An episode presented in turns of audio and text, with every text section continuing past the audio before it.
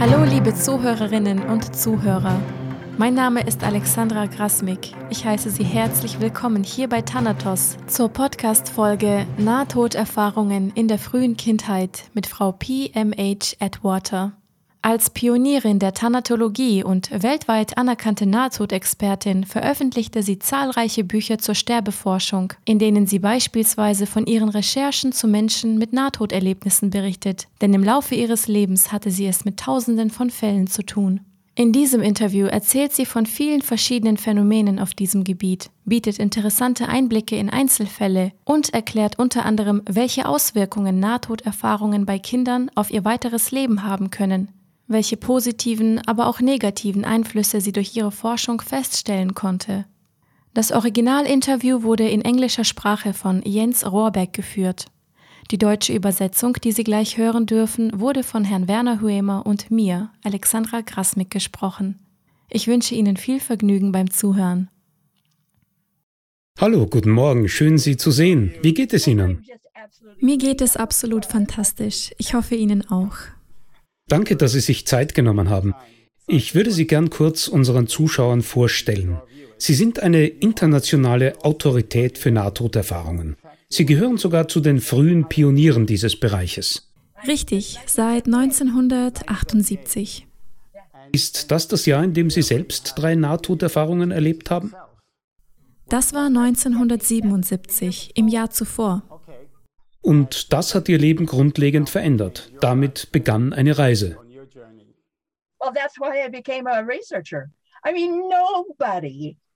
Nun, deshalb bin ich Forscherin geworden. Ich meine, niemand würde sich ohne besonderen Anlass jemals dafür entscheiden, auf diesem Gebiet zu forschen. Aber in meiner dritten Nahtoderfahrung sprach etwas zu mir, das ich die Stimme wie keine andere nenne. Laut und deutlich. Diese Stimme drängte mich, Forscherin zu werden. Und irgendwie salutierte man und sagt, okay, ich bin das Kind eines Polizisten, bin auf einer Polizeiwache aufgewachsen. Deshalb sind mir Recherchetechniken vertraut. Nachdem ich wieder einigermaßen zu mir gefunden hatte, begann ich mit meiner Arbeit. Verstehe. Können Sie uns erzählen, was Ihnen während der Nahtoderfahrung widerfahren ist? Ich wurde vergewaltigt. Das führte zu einer Fehlgeburt. Und daraus resultierten verschiedene Probleme. Ich bin im Januar zweimal gestorben und ein weiteres Mal im März. Dreimal hintereinander. Ich nenne das den himmlischen Vorschlaghammer-Effekt. Ich meine, es hat mich massiv getroffen. Und später, im Herbst des gleichen Jahres, hatte ich drei schwere Rückschläge. Ich musste also alles neu lernen, das Lesen, das Kriechen, das Stehen, das Gehen, den Unterschied zwischen links und rechts erkennen, richtig zu sehen, richtig zu hören. Und ich musste all meine Glaubenssysteme neu aufbauen. Lag das daran, dass das Nervensystem unter all den Nachwirkungen gelitten hatte? Das Körpertrauma, die Unfähigkeit zu gehen, es gab eine ganze Menge Probleme. Hinzu kam dann die Auseinandersetzung mit der Erfahrung an sich. Was ist passiert? Wo war ich überhaupt? Ich fühlte mich in einer ganz anderen Welt. Verstehe.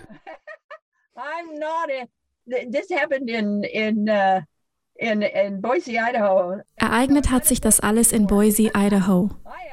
Aber ich hatte das Gefühl, nicht mehr dort zu sein, sondern irgendwo anders. Und ich konnte nicht sprechen, also nicht davon erzählen. Ich hatte, wie gesagt, wirklich den himmlischen Vorschlaghammer abbekommen. Und ich hörte immer diese Stimme, die mich drängte, das, was ich erlebt hatte, zu prüfen und mehr zu recherchieren.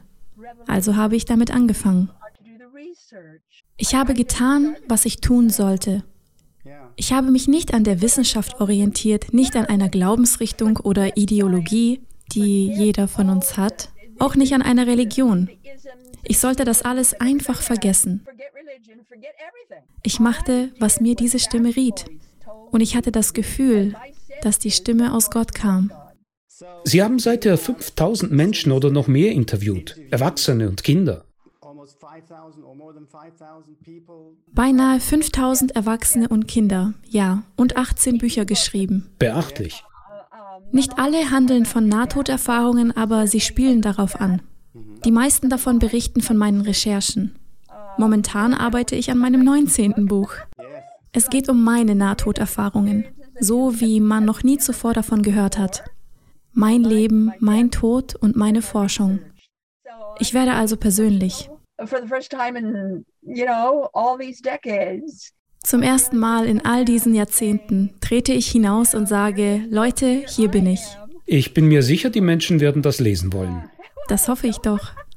Ich würde gern mit Ihnen über Ihr Buch Wir waren im Himmel sprechen. Gerne. Das ist ein wichtiges Thema. Nahtoderfahrungen in der Kindheit und wie sie das weitere Leben prägen.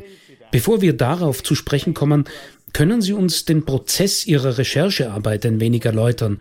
Wo haben Sie die Leute gefunden? Meines Wissens sind fast 400 Fälle in dieses Buch über Kinder eingeflossen, richtig? Ja, die Studie umfasst 397 Nahtoderfahrungen. Wie fanden Sie all die Fälle? Mehr als 60 Prozent der Menschen sind einfach zu mir gekommen und manchmal ging das sehr seltsam zu. Lassen Sie mich ein Beispiel erzählen. Ich arbeitete damals für eine Internet Connect Firma und war viel unterwegs, um Aufträge zu erledigen. Meine Firma hatte mich nach Macon, Georgia geschickt. Es war Zeit für eine Kaffeepause. Also bin ich zu einer Raststätte. Ich sitze also an einem kleinen Tisch und lese ein Taschenbuch. Das war alles. I'm reading a paperback. That's it. I mean, that's it.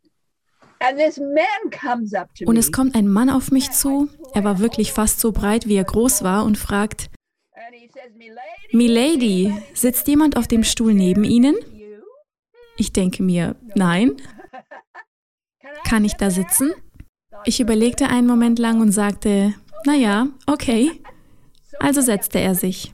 Er stellte seine Ellenbogen auf den Tisch, sieht mich an, kommt näher, sieht mir richtig tief in die Augen und er sagt, wissen Sie, ich jage immer noch Frauen hinterher und ich trinke immer noch. Aber ich möchte, dass Sie alles über die Zeit erfahren, als ich gestorben bin. Und dann erzählte er mir ausführlich über seine Nahtoderfahrung. So etwas ist mir ständig passiert.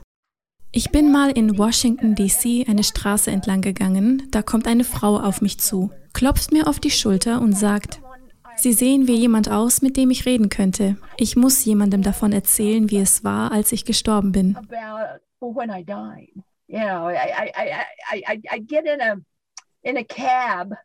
Oder ich stieg in ein Taxi ein, als ich in Minneapolis, Minnesota arbeitete. Ich bin ein sehr, sehr neugieriger Mensch. Wenn ich also in einem Taxi sitze, unterhalte ich mich mit dem Fahrer, frage zum Beispiel nach steuerlichen Dingen, Hochschulen, Universitäten oder wofür die Stadt bekannt ist.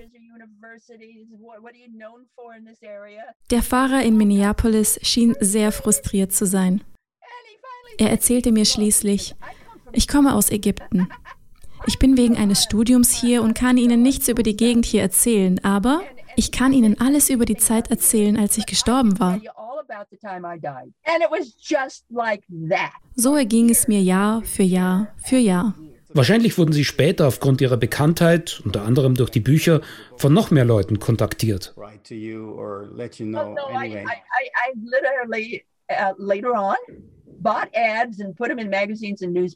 Im Laufe der Zeit habe ich auch Anzeigen in Zeitschriften und Zeitungen geschaltet oder über das Internet recherchiert. Dadurch kamen all diese Leute zusammen. Verstehe. Ihr Buch über die Nahtoderfahrungen von Kindern unterscheidet sich von früher veröffentlichten Schilderungen dadurch, dass es sich um besonders kleine Kinder handelt.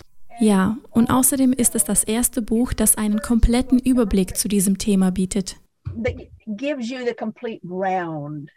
Schon in den 90er Jahren befasste ich mich mit einer Gruppe Nahtoderfahrener.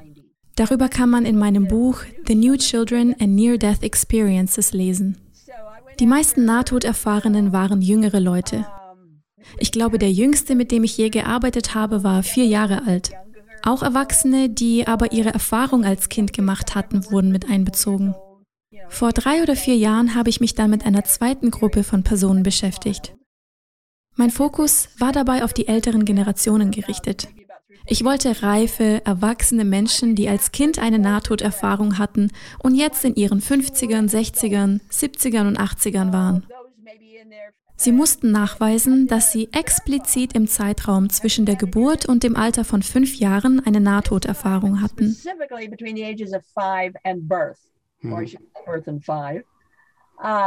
Mir ging es um die Erfahrungen von Babys, Kleinkindern und Neugeborenen.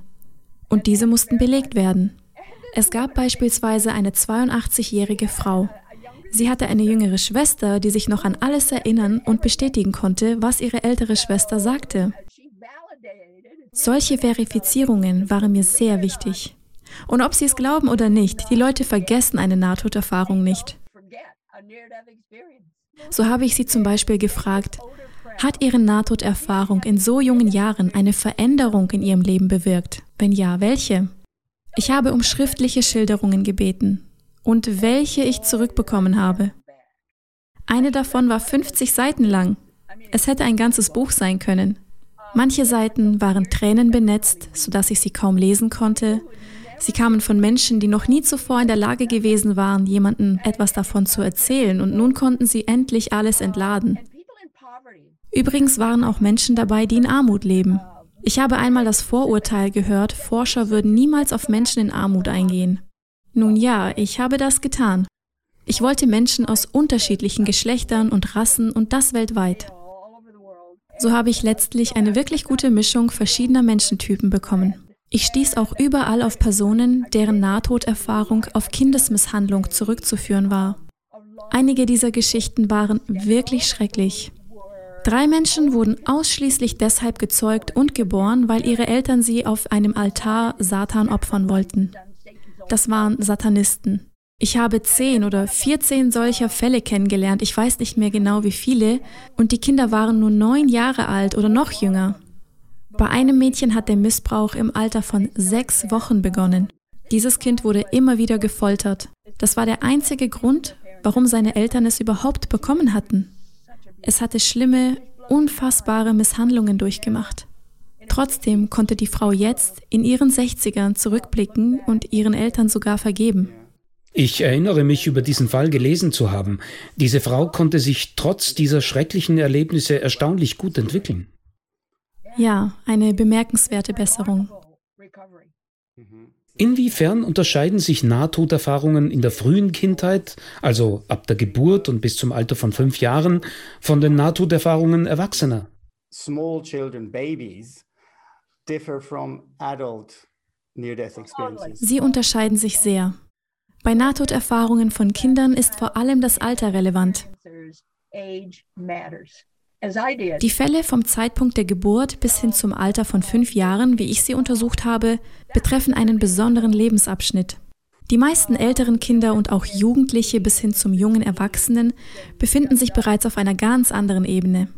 Ihre Erfahrung spielt sich in dem Rahmen ab, den wir von Nahtoderfahrungen kennen, weil ihnen ihre Vergangenheit bewusst ist.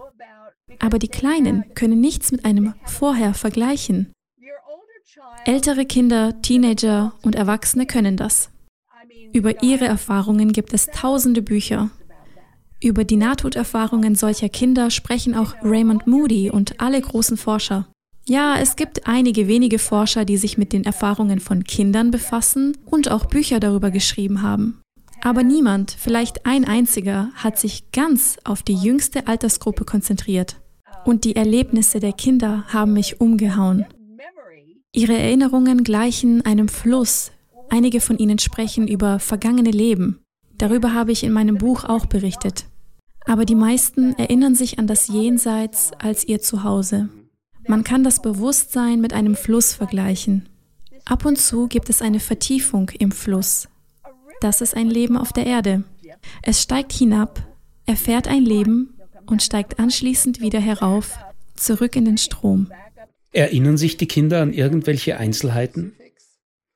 Sie erinnern sich nicht an Einzelheiten, wie wir sie beschreiben würden. Sie erinnern sich an Töne, an Empfindungen von Wissen und Zugehörigkeit, an das Erleben von Heimat. Aber sie benutzen dafür nicht unseren Wortschatz. Es ist eine andere Art von Sprache. Und es hat mich fasziniert, Ihnen beim Erzählen über diese wahre Heimat zuzuhören. Über diesen Fluss des Bewusstseins. Es haut einen wirklich um. Man denkt nur, ja, ja. Wahrscheinlich erfahren Kinder auch keinen Lebensrückblick, so wie viele Erwachsene, die eine Nahtoderfahrung haben. Kein Lebensrückblick. Es gibt nichts in der Art. Faszinierend ist aber, darüber habe ich im Buch nicht gesprochen, außer in einem besonderen Fall, dass Babys außerkörperliche Erfahrungen machen. Körperaustritte scheinen so normal für sie zu sein wie das Atmen. Sie wollen wissen, wo ihre Mama ist, was sie macht und bleiben ihr auf der Spur. Sie wollen auch wissen, wo ihr Papa ist und was er macht. Wenn also Mama und Papa seltsame Dinge gemacht haben, dann bringen diese Kleinen das wahrscheinlich zur Sprache, sobald sie älter sind. Das geschieht während einer Nahtoderfahrung, wenn es eine Krise gibt, wenn es den Kleinen schlecht geht, wenn irgendetwas vorgefallen ist? Nein, nicht während ihrer Erfahrung, sondern nach ihrer Erfahrung. Die Fähigkeit, die Welt zu durchstreifen und sich umzusehen, insbesondere in der eigenen Familie, gehört zu den Nachwirkungen einer Nahtoderfahrung. Die Kleinen wollen wissen, was los ist, vielleicht auch mit ihren Geschwistern. Sie schauen anderen Menschen über die Schulter. Dieses kleine Baby hier drüben wird dir über die Schulter schauen, um zu sehen, was du da tust. Schlafen die Kinder währenddessen? Nein, sie wandeln einfach nur mit ihrem Geist umher. Das ist faszinierend. Wirklich erstaunlich waren für mich zwei Fälle, in denen Kinder von ihrer eigenen Zeugung erzählten. Also von den allerersten Anfängen. Eines dieser Kinder hat sogar ein Bild gemalt und es später Mama und Papa gezeigt. Darauf zu sehen war der sexuelle Teil. Die Eltern waren absolut beschämt, weil es so treffend war. Das Kind hat alles gesehen. Nun, es war damals noch kein Kind, eher noch ein Wesen der Vorstellungskraft, könnte man sagen. Wie würden Sie das erklären? Ich bin davon überzeugt, dass wir Seelen sind. Wir sind nicht nur unser Körper. Wir sind erfüllt von Geist, von Seele. Und unsere Seele ist nun mal unbegrenzt. Sie kann überall hingehen. Sie kann tun, was sie will. Und unsere Seele möchte, bevor sie einen Körper auf der Erde bewohnt, wissen, was rund um diesen Körper vor sich geht. Viele Seelen wissen, dass sie mit einem Auftrag hierher kommen. Einige von ihnen nicht. Manche fühlen sich, als wären sie in dieses Leben hineingeworfen. Aber das Terrain wollen sie trotzdem kennenlernen. Also sehen sie sich um, um zu erfahren, was los ist. Davon berichten viele Geschichten in dem Buch. Eine sehr faszinierende handelt von Erlebnissen im Mutterleib. Ja, es ging um ein Mädchen namens Penny. Sie hatte sich immer aufgeregt, wenn ihre Mutter rauchte. Um Himmels willen an alle schwangeren Frauen da draußen. Raucht nicht und trinkt nicht, euer Baby wird es mitbekommen. Unmittelbar. Penny war wirklich verärgert, wenn immer ihre Mutter sich eine Zigarette anzündete. Denn dieses Nikotin gelangte direkt in die Gebärmutter und das Kind war davon berauscht. Was ihm gar nicht gefallen hat. Also an alle Mütter, eure Kinder bemerken, was vor sich geht. Erwachsene Nahtoderfahrene brauchen oft lange, um ihre Erlebnisse zu integrieren, manchmal sogar Jahre. Wie kommen kleine Kinder und Babys mit ihrer Erfahrung im Verlauf ihres Lebens und ihrer Entwicklung zurecht? Da zeigt sich ein ganz anderes Muster. Ein Erwachsener braucht durchschnittlich sieben bis zehn Jahre, um seine Erfahrungen zu integrieren. Ein Kind 20 bis 40. Ein Kind integriert nicht, es kompensiert. Es möchte so sein, wie seine Eltern es sich wünschen. Es will in der Schule zurechtkommen, gut abschneiden, Erwartungen erfüllen. Selbst im Erwachsenenalter messen sich Kinder mit Nahtoderfahrungen immer noch mit den gesellschaftlichen Ansprüchen, die sie um sich herum erfahren. Auf eine Universität gehen, heiraten, all diese Dinge. Sie blicken selten oder nie zurück, um zu erkennen, inwiefern sie von dieser Erfahrung beeinflusst worden sind. Und falls sie es doch tun, kann es sie sehr durcheinander bringen. Wollen Sie damit sagen, dass Sie es praktisch ausblenden oder einfach nicht daran denken? Sie wissen nicht, was Sie mit Ihrem Erleben anfangen sollen, weil Sie es nicht in Worte fassen können. In welcher durchschnittlichen Familie wird auch über Astralreisen gesprochen? Oder über die soeben verstorbene Tante, die das Kind geschaut hatte? Normalerweise lernt es während des Aufwachsens, sich zu verschließen, die Klappe zu halten, sich den Menschen der Gesellschaft anzupassen. Die Kinder blicken nicht zurück, um etwas hervorzuholen, aber sie bringen etwas anderes hervor. Das möchte ich den Leuten wirklich zu verstehen geben. Der durchschnittliche Nahtoderfahrene, sicherlich nicht jeder, aber der durchschnittliche Nahtoderfahrene kommt begabter zurück, als er es vorher war oder gewesen wäre. Das trifft auch für Kinder zu.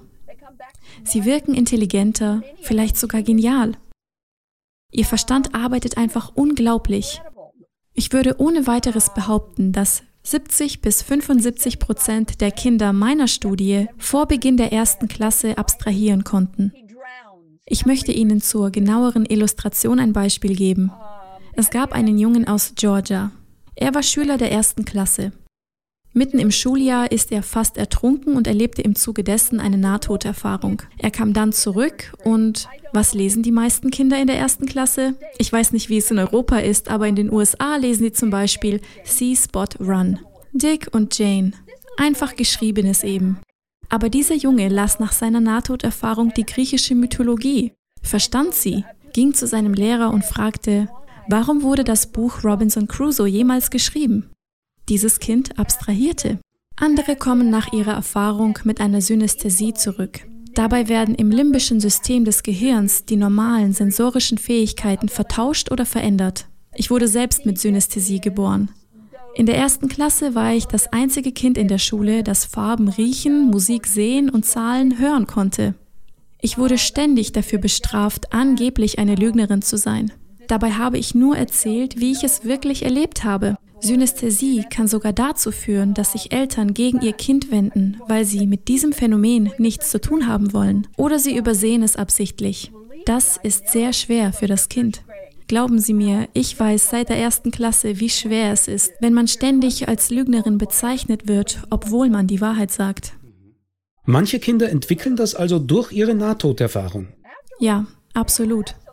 Und Sie hatten es davor noch nicht? Nein. Es geschehen also wichtige Dinge im Gehirn und im Nervensystem. Ich beobachte infolge von Nahtoderfahrungen bei Kleinen oft große neurologische Veränderungen. Gerade dann, wenn die Muster im Gehirn und Nervensystem ohnehin gerade erst etabliert werden.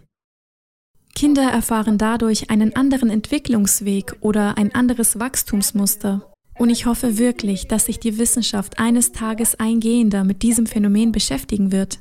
Ich denke, was die Babys, Kleinkinder und Kinder mit einer Nahtoderfahrung erhalten, ist ein Kraftstoß. Und zwar zu einem Zeitpunkt, wenn im Gehirn und Nervensystem erst Muster angelegt werden. Es geschehen alle möglichen Dinge mit diesen Kindern. Zum Beispiel haben 67 Prozent von ihnen Schlafprobleme. Schlaflosigkeit? Ja. Von außerkörperlichen Erfahrungen berichten 62 Prozent. Bei 61 Prozent gibt es ein Bewusstsein über künftige Ereignisse. 46 Prozent wenden sich Drogen zu, 45 Prozent dem Alkohol. Das sind relevante Zahlen. Und die Kinder tun das nicht unbedingt, weil sie das Gefühl haben, verrückt zu sein. Aber sie wissen, dass etwas nicht mit ihnen stimmt, dass da etwas ist, mit dem sie nicht umgehen können und das ihnen niemand zufriedenstellend erklären kann. Folglich greifen sie zu Drogen oder Alkohol. Bei 90 Prozent verändert sich die Bindung zu ihren Eltern. Bei 90 Prozent? Ja, 90 Prozent. Das heißt nicht, dass diese Kinder ihre Eltern nicht mehr lieben. Es bedeutet nur, dass sie sich nicht mehr an sie gebunden fühlen. Und warum? Sie sehen ihre Eltern mit anderen Augen. Denn was bedeuten Eltern, wenn dem Kind klar ist, dass es von anderswo hierher gekommen ist? Nahtoderfahrene Kinder haben oft das Gefühl, das erst herausfinden zu müssen. Manche von ihnen wissen auch, dass sie zu einem bestimmten Elternteil gekommen sind und sie wissen auch warum, obwohl ihnen der Grund dafür vielleicht nicht angenehm ist. 84 Prozent der Kinder kehren von ihrer Erfahrung empathischer zurück. 75 Prozent als hochintelligent. Wenn diese Kinder im Alter von ungefähr sechs Jahren getestet werden, dann zeigen 48 Prozent davon bei einem Standardtest einen IQ von 150 bis 160. Das ist Wahnsinn. Das ist wirklich hoch. Je jünger das Kind, desto höher der Intelligenzquotient.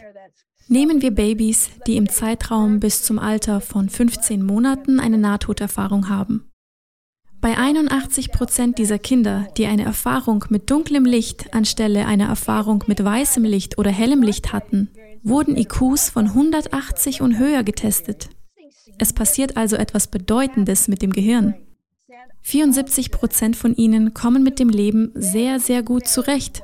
Sie werden wohlhabend. Viele sind tatsächlich reich geworden. Einige von ihnen wurden sogar Millionäre. Sie haben es sehr, sehr gut im Leben. Aber ein ebenso hoher Prozentsatz von 74 Prozent hat das ganze Leben lang Suizidgedanken. Aber es handelt sich nicht unbedingt um dieselben Menschen. Nicht unbedingt, aber es ist der gleiche Prozentsatz. Was mir bei Nahtoderfahrenen mit Selbstmordgedanken aufgefallen ist, es geht ihnen nicht unbedingt darum, sich wirklich umzubringen, auch wenn manche vielleicht davon fantasieren. Bei den meisten handelt es sich um eine Art Trauer, um den Wunsch, zurückzukehren, nach Hause zu wollen. Es sind nicht wirklich Selbstmordgedanken, obwohl wir sie als solche betrachten. In Wirklichkeit ist es eine Art Heimweh. Ich kannte eine 82-jährige Frau, die dieses Heimweh ein Leben lang hatte. Sie kam nie darüber hinweg. Also nicht nur in jungen Jahren, während der Kindheit oder Jugend. Das ganze Leben lang. Heimweh nach dem Himmel. Ja, man muss Nahtoderfahrungen bei Kindern also wirklich auf eine andere Art und Weise betrachten. Es fällt auf, dass sie sich immens von denen Erwachsener unterscheiden. Die sagen zum Beispiel konkret, jetzt würde ich gerne Heilerin werden. Ich möchte Prediger sein. Ich möchte irgendwie im Heilungs- oder Therapie- oder Beratungsbereich tätig sein. Nahtoderfahrene Kinder haben andere Wünsche. Sie wollen in die Wissenschaft gehen, studieren und forschen, um herauszufinden, wie die Welt tickt. Sie wollen alle Gegebenheiten untersuchen. Einige wenige von ihnen werden Hellseher, Medien oder Heiler. Aber in der Mehrheit gehen sie nicht solche Wege. Und ich habe wirklich den Eindruck, wir sollten uns dieses Phänomen näher ansehen. Irgendwie ist das Gehirn so verändert worden, dass diese Menschen von ihrer Neugier bestimmt werden. Wie tickt diese Welt? Wie hat sie sich gebildet? Was können wir tun, um Dinge zu ändern? Sie haben vorhin das dunkle Licht und das helle Licht erwähnt. Nun, eigentlich gibt es drei Lichtqualitäten und die Kinder reden sehr viel mehr darüber als erwachsene Nahtoderfahrene. Vor allem die jüngeren Kinder erzählen viel davon.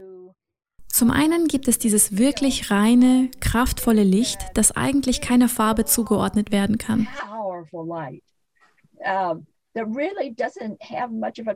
Es ist absolut strahlend, jenseits von Farbe. Dann gibt es noch das schwarze oder dunkle Licht. Viele sagen, dass es einen violetten Farbton hat. Und letztlich das helle oder weiße Licht, das als unglaublich machtvoll beschrieben wird. Das schwarze oder dunkle Licht wird als liebevoll und sehr heilsam erlebt. Die Kinder lieben es, in diesem Licht zu sein. Es ist einfach wunderbar. Und dieses helle oder weiße Licht, manche sagen, es schimmert sogar ein wenig Silber und Gold darin. Dieses Licht kennt dich, weiß alles über dich und du kannst mit diesem Licht sprechen. Es hat eine tiefgehende Bedeutung für dich und dein Leben. Die Kinder erzählen davon sehr spezifisch. Ich liebe es deshalb, mit Kindern zu arbeiten. Sie sagen, nun, dieses wirklich große, mächtige, strahlende Licht, das ist Gottes Licht. Und dieses schwarze oder dunkle Licht, das ist das Licht der Mutter. Das weiße oder helle Licht hingegen ist das Licht des Vaters. Vaters Licht und Mutters Licht kommen wiederum aus Gottes Licht. Die Kinder sind da sehr konkret. Waren das Aussagen eines einzigen Kindes oder haben Sie das wiederholt gehört? Oh ja, ja. Laufen Nahtoderfahrungen bei Kindern gleich ab wie bei Erwachsenen? Etwas löst das Verlassen des physischen Körpers aus und anschließend wandern sie auf ein Licht zu. Sie wandern nicht unbedingt einem Licht zu. Vielmehr reisen sie, um die Welt zu erkunden, in der sie sich befinden. Sie erkunden ihre Familie. Sie wollen wissen, wo Mama und Papa sind. Wollen das Terrain erforschen. Das machen sie oft. Und was die Schule betrifft, die langweilt solche Kinder enorm. Denn sie wissen mehr als der Lehrer mehr als ihre Eltern. Also verbringen sie die meiste Zeit im Freien, klettern lieber auf Bäume oder ähnliches. Hauptsache, sie kommen irgendwie aus diesem Klassenzimmer raus. Und viele nahtoderfahrene Kinder haben im späteren Erwachsenenalter außergewöhnliche, oft übersinnliche Fähigkeiten, etwa Vorahnungen. Für diese Kinder ist das gar nichts Außergewöhnliches. Ungewöhnlich ist, wie sie deshalb behandelt werden. Sie werden vielleicht bestraft oder sogar geschlagen, man macht sich lustig über sie oder bezeichnet sie als Lügner. Man weiß nicht, mit ihnen umzugehen. Deshalb werden die Kinder oft gemieden. In der Schule haben sie viele Probleme. Andere Kinder machen ihnen das Leben wirklich schwer. Deshalb lernen sie die Klappe zu halten, ihre Empfindungen nicht mehr zu teilen. Meistens wissen sie von Gegebenheiten in der nahen Zukunft. Manchmal reicht ihre Vorausschau auch weiter in die Zukunft. Ich habe zum Beispiel mit einem etwa zwölfjährigen Mädchen gesprochen. Sie meinte, warum sollte ich auf Dates gehen? Ich weiß ja, was geschehen wird, was er tun wird. Also lehne ich seine Einladung einfach von vornherein ab. Oder es hieß, warum sollte ich mit den anderen Kindern ins Auto steigen? Ich weiß sowieso, wohin sie fahren und was sie dort tun werden. Ich möchte aber nicht mitmachen, also sage ich gleich ab. Der Literatur zufolge erzählen erwachsene Nahtoderfahrene manchmal Engel gesehen zu haben. Sie sagen, dass kleine Kinder etwas anderes beschreiben. Ein kleines Kind wird nicht den Begriff Engel verwenden. Es sei denn, es hat ihn vorher mal im Fernsehen oder in seiner Familie gehört. Kinder erzählen eher von einem Leuchtenden oder einem Liebenden. Ich wurde einmal von einem Reporter kontaktiert. In Missouri hatte es einen riesigen Tornado gegeben, der auch viele Menschen getötet hatte. Einige Kinder hatten dort von Schmetterlingsmenschen berichtet. Überall seien Schmetterlingsmenschen gewesen. Deshalb rief mich der Reporter an, denn er kannte meinen fachlichen Hintergrund. Und er erzählte eben, die Kinder würden rettende, beschützende Wesen beschreiben, die sie dort gesehen hatten, eben Schmetterlingsmenschen. Ich bestätigte, dass das die Aufrichtigkeit der Kinder belegt. Hätten sie den Begriff Engel benutzt, dann wohl deshalb, weil sie jemand dazu aufgefordert hatte. Von sich aus verwenden Kinder diesen Begriff nicht. Und solche Berichte gab es von mehreren Kindern? Ja, von vielen. Aufgrund der außergewöhnlichen Geschichten, die kleine Kinder oft erzählen, habe ich sechs E-Books entworfen und geschrieben. Wundervolle kleine Bücher für Kinder. The Animal Light Series. Und ich möchte damit hauptsächlich auch die Eltern ansprechen. Denn sie können ihrem Kind eine Tür öffnen und sie dazu animieren, Erinnerungen zuzulassen, etwa an die eigene Geburt. Dafür muss man keine Nahtoderfahrung gehabt haben. Es gilt auch für ganz normale Kinder. Die meisten Kinder mit Nahtoderfahrungen können sich an ihre Geburt erinnern. Und ich wette, dass es viele normale Kinder auch können. Deshalb habe ich diese Bücher hauptsächlich für Eltern geschrieben. Sie können sie gemeinsam mit ihren Kindern durchgehen, ihnen laut vorlesen und sie zum Beispiel fragen, Erinnerst du dich auch an so etwas wie Busy Betty Wiggles? Die Bücher sollen also bestimmte Erinnerungen beim Kind auslösen, damit es darüber sprechen kann. Ja, speziell dafür sind sie gedacht. Ein wichtiges Thema, über das wir jetzt oft mit Müttern sprechen und auch mit Menschen, die als Kleinkind ein Nahtoderlebnis hatten, sind Fehlgeburten. Denn in meinen Recherchen hat sich gezeigt, dass Kinder, die von ihrem Erlebnis berichten, auch wissen, dass im Bauch ihrer Mutter zuvor bereits ein anderes Kind gewesen ist. Sie sprechen tatsächlich von sich aus über dieses Kind, sobald sie älter sind, und wollen von ihrer Mutter wissen, wer denn eigentlich gestorben ist, bevor sie selbst gekommen sind. Woher sollte das Kind davon wissen? Die Mutter läuft normalerweise ja nicht umher und erzählt, sie hätte vor drei Jahren eine Fehlgeburt gehabt. Aber Kinder mit Nahtoderfahrungen wissen darüber Bescheid. Wenn wir also wirklich tief in das eintauchen, was Kinder sagen, zwingen uns die Schilderungen über unser Menschsein nachzudenken. Was ist das, das wir Seele nennen? Wie hängen Leben und Tod zusammen? Was hat es mit dem Lebenskontinuum oder dem Bewusstseinsfluss auf sich? Was sind wir eigentlich, wenn wir außerkörperliche Erfahrungen machen können? Lassen Sie mich ein Beispiel dafür geben. Sie haben gerade meine Gedanken gelesen. Das finde ich toll. Es handelt sich um ein Kind namens Alma. Es war ungefähr zwei Jahre alt, als es von einem Freund der Familie vergewaltigt wurde. Ein Mann, ein älterer Mann öffnet die Tür zum Zimmer des Mädchens und macht sich über die Kleine her. Als sie unter seinem Bauch fast erstickt, weil er sie vergewaltigt, befindet sie sich plötzlich an der Zimmerdecke und blickt nach unten. So rettet sie sich. Eltern, Berater oder Therapeuten sollten erkennen, dass das ein Verteidigungsmechanismus ist. Dieser Körperaustritt hat wenig oder gar nichts mit Astralreisen zu tun, es sei denn, so etwas würde regelmäßig passieren. Es ist ein Abwehrmechanismus. Und für das Kind spielt es auch keine Rolle, ob es eine Nahtoderfahrung hatte oder nicht. Es verlässt seinen Körper, sobald es sich in einer extremen Situation befindet und beobachtet die Gegebenheiten von oben, wenn es etwa geschlagen oder vergewaltigt wird. Aber die Wahrscheinlichkeit ist gering, dass das Kind später darüber redet. Denn wer würde ihm glauben? Es beobachtet, was geschieht und rettet sich. Rettet seine Identität, indem es den Körper verlässt um das nicht erleben zu müssen. Und um anschließend wieder zurückzukehren und den Körper wieder zu bewohnen. Aber die Essenz, das Bewusstsein, die Seele des Kindes geht zunächst. Wir denken, dass außerkörperliche Erfahrungen übernatürliche Fähigkeiten bedingen. Aber bei Kindern kann das ein Verteidigungsmechanismus sein. Sie retten dadurch ihre Identität, das Kostbarste an ihnen. Die Fälle, die Sie in Ihrem Buch beschreiben, zeigen auch andere außergewöhnliche Dinge. Zum Beispiel konnte ein Kind erkennen, wie ein Gebet funktioniert.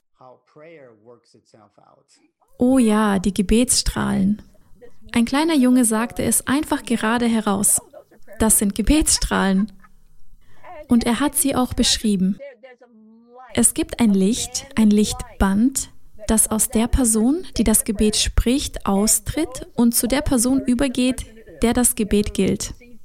Ein Gebet besteht also nicht nur aus den Worten, die man spricht und nicht nur aus den damit verbundenen Empfindungen. Es entsteht eine Art Energieband, ein Strahl aus Energie. Ich fragte den Jungen, was denn passiert, wenn dich ein Gebetsstrahl trifft. Er sollte mir das beschreiben und er antwortete, Oh, es ist einfach warm. Ich fühle mich überall warm und kuschelig. Ich fand das einfach toll. Kinder können tatsächlich Gebete sehen.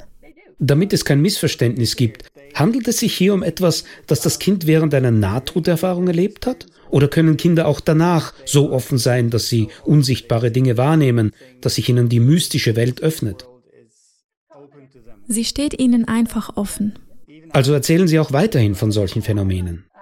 Sie hören erst auf, wenn sie älter sind und oft genug erlebt haben, dass man sich über sie lustig macht oder wenn sie merken, dass andere Kinder das nicht tun. Aber ja, es geht im Grunde genommen ihr ganzes Leben lang weiter. Was erzählen Kinder über Jesus oder andere Gottheiten, die für Erwachsene wichtig sind?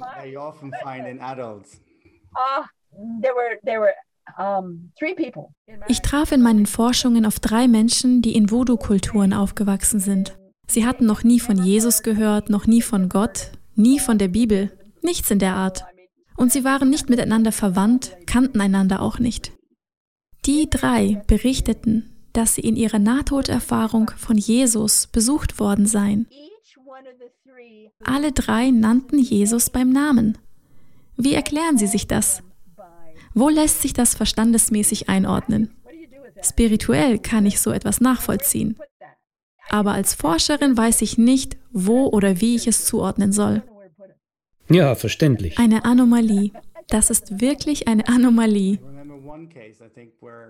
Gab es nicht auch den Fall eines Kindes, das in Asien aufgewachsen war, in Hongkong? Genau. Ich hatte mit einigen Chinesen zu tun, die ebenfalls keine Kenntnis von Gott und der Bibel hatten.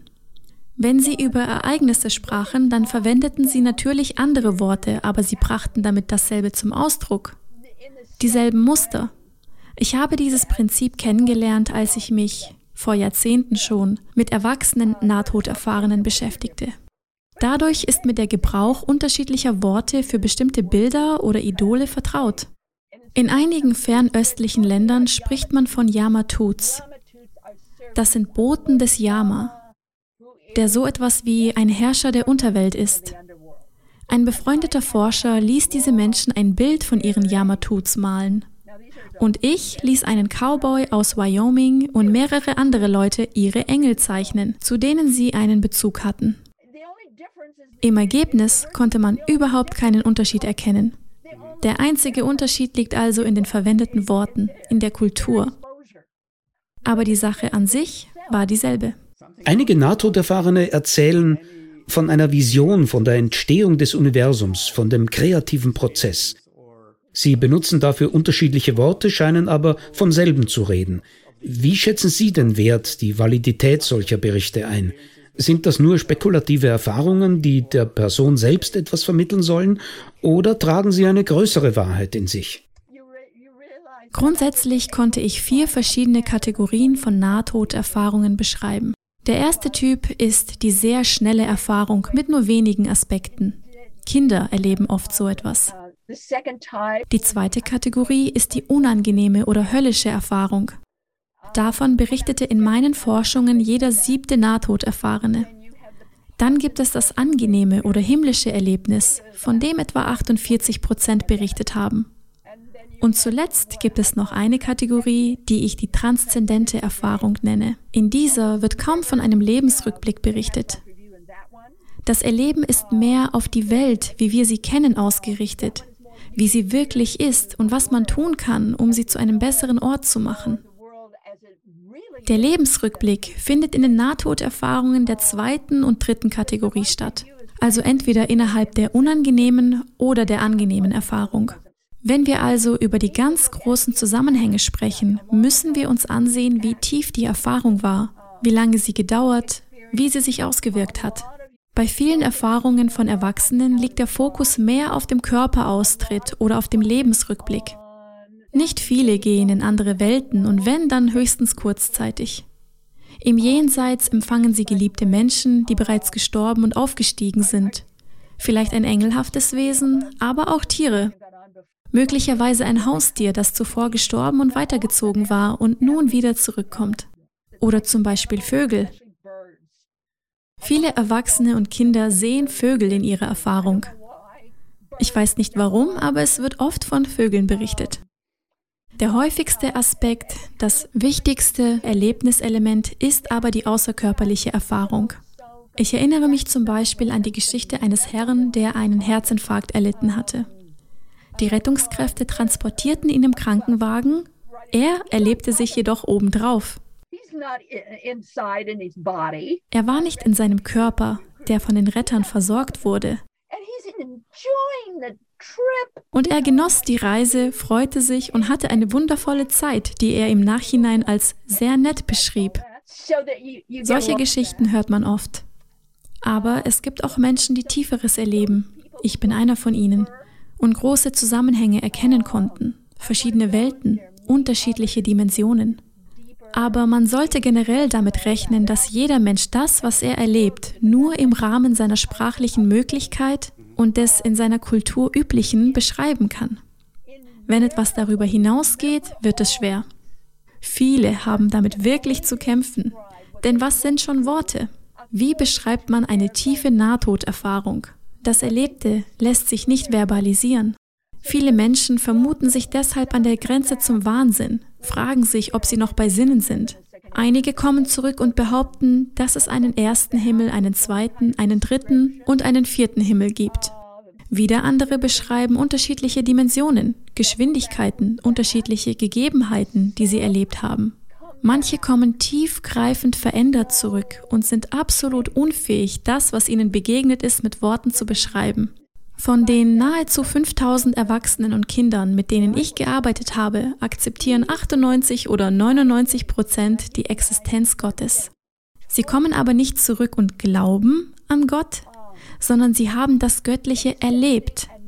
Das ist ein Riesenunterschied. Viele, die vorher ungläubig oder Atheisten waren, meinen nach ihrer Erfahrung, wow, ja, es gibt einen Gott.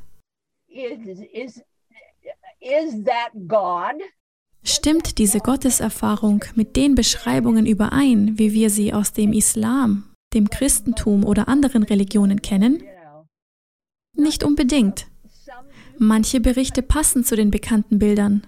aber die meisten Nahtoderfahrenen sind nicht in der Lage, das Göttliche wirklich zu beschreiben. Es ist zu groß und mächtig und umfassend. Wir haben keine Worte in unserem Vokabular, die Gott wirklich umfassend beschreiben könnten. Ein wichtiges Merkmal ist auch die absolute Überzeugung von Nahtoderfahrenen, dass es ein Leben nach dem Tod gibt. Geht es nach dem Tod weiter? Jawohl. Mit vollster Überzeugung ja. Werden wir immer von jemandem empfangen, wenn wir sterben? Nein, nicht immer. Meine Mentorin Elisabeth Kübler-Ross meinte noch, ja, garantiert. Es gibt immer jemanden, der einen abholt. Aber das ist nicht so sicher. In meiner persönlichen Erfahrung war das zum Beispiel auch nicht der Fall. Wesen traf ich erst später. Indes sind die meisten absolut davon überzeugt, dass jeder Mensch eine Seele hat.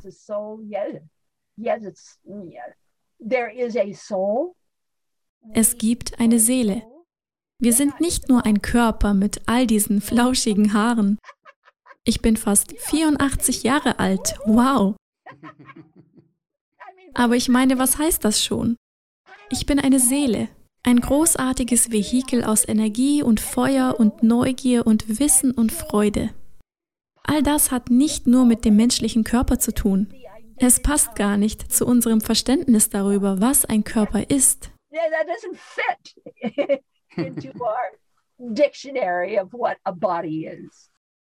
Wir sind Seelen. Damit haben Sie wohl auch schon meine letzte Frage beantwortet. Ich wollte Sie bitten, Ihre wichtigsten Schlussfolgerungen aus allen Berichten zusammenzufassen.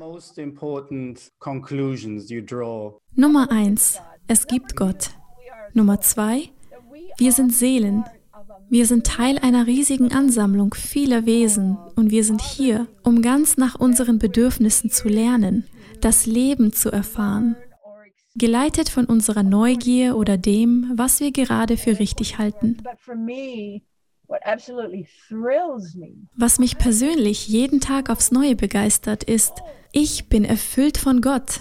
Wie könnte es jemals eine andere Wirklichkeit geben? Und die Art und Weise, wie ich das ausdrücke, ist die Freude.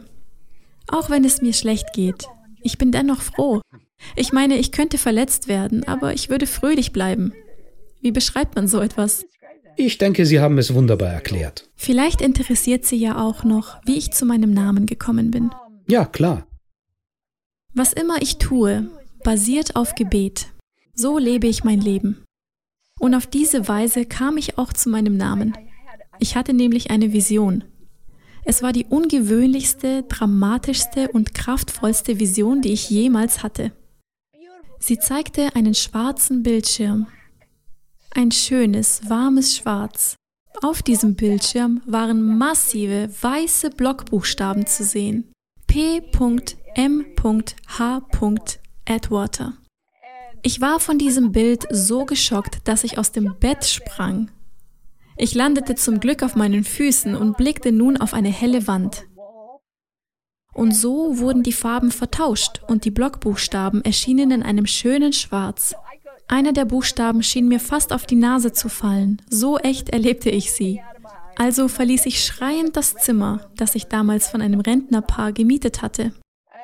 Anschließend saßen wir in der Frühstücksecke und ich erzählte von PMH und dass das der dümmste, egoistischste, lächerlichste Name war, den ich je gehört hatte. Aber als ich mir so zuhörte, realisierte ich, dass ich über den Namen lästerte. Und ich dachte, Moment mal, ich hatte Gott darum gebeten, mir einen Namen zu geben. Vielleicht sollte ich also wieder ins Gebet zurückkehren und fragen, ob ich alles richtig interpretiert habe. Ist das wirklich der Name, den ich für den Rest meines Lebens tragen soll? Es schien mir verrückt, also vertiefte ich mich wirklich wieder im Gebet. Ich weiß nicht mehr genau, wie lange das gedauert hat, aber drei oder vier Wochen später hatte ich tatsächlich das Gefühl, mit diesem Namen geboren worden zu sein. Er fühlte sich nun absolut richtig an. Also habe ich meinen Namen legal ändern lassen. Ich meine, lassen Sie einfach die Abkürzungspunkte weg. PMH ist ein Name. Es sind keine Initialen, es ist mein Name. Aber mir ist erst etwa 20 Jahre später klar geworden, warum mir dieser Name gegeben wurde. Es ist im Grunde ganz einfach. Mit einem weiblichen Namen wäre meine Arbeit im Bereich der Nahtodstudien nie akzeptiert worden. Wir reden hier ja von den 80er Jahren. Meine Arbeit wäre einfach nicht angenommen worden. Ich musste entweder einen männlichen oder einen neutralen Namen haben. Alle meine Arbeiten erschienen also unter PMH Atwater. Das ist ein neutraler Name. Gott hat offenbar genau gewusst, was nötig ist. Nur ich stand auf der Leitung. Aber ich trage den Namen nun mit Stolz und Freude und Dankbarkeit. Gott wusste genau, was er tut. Danke für diese abschließenden Schilderungen. Faszinierend. Und vielen Dank für Ihre Zeit. Ich freue mich schon sehr auf die nächsten drei Bücher. Mit Sicherheit wird es ein nächstes geben. Vielen Dank und auf Wiedersehen an alle. Ich hoffe, Sie haben Gefallen an dieser Podcast-Folge gehabt und dass Sie beim nächsten Mal wieder mit dabei sind. Vielen Dank fürs Zuhören. Besuchen Sie uns bei Interesse auch gerne auf unserem YouTube-Kanal Thanatos TV. Alles Gute und bis zum nächsten Mal.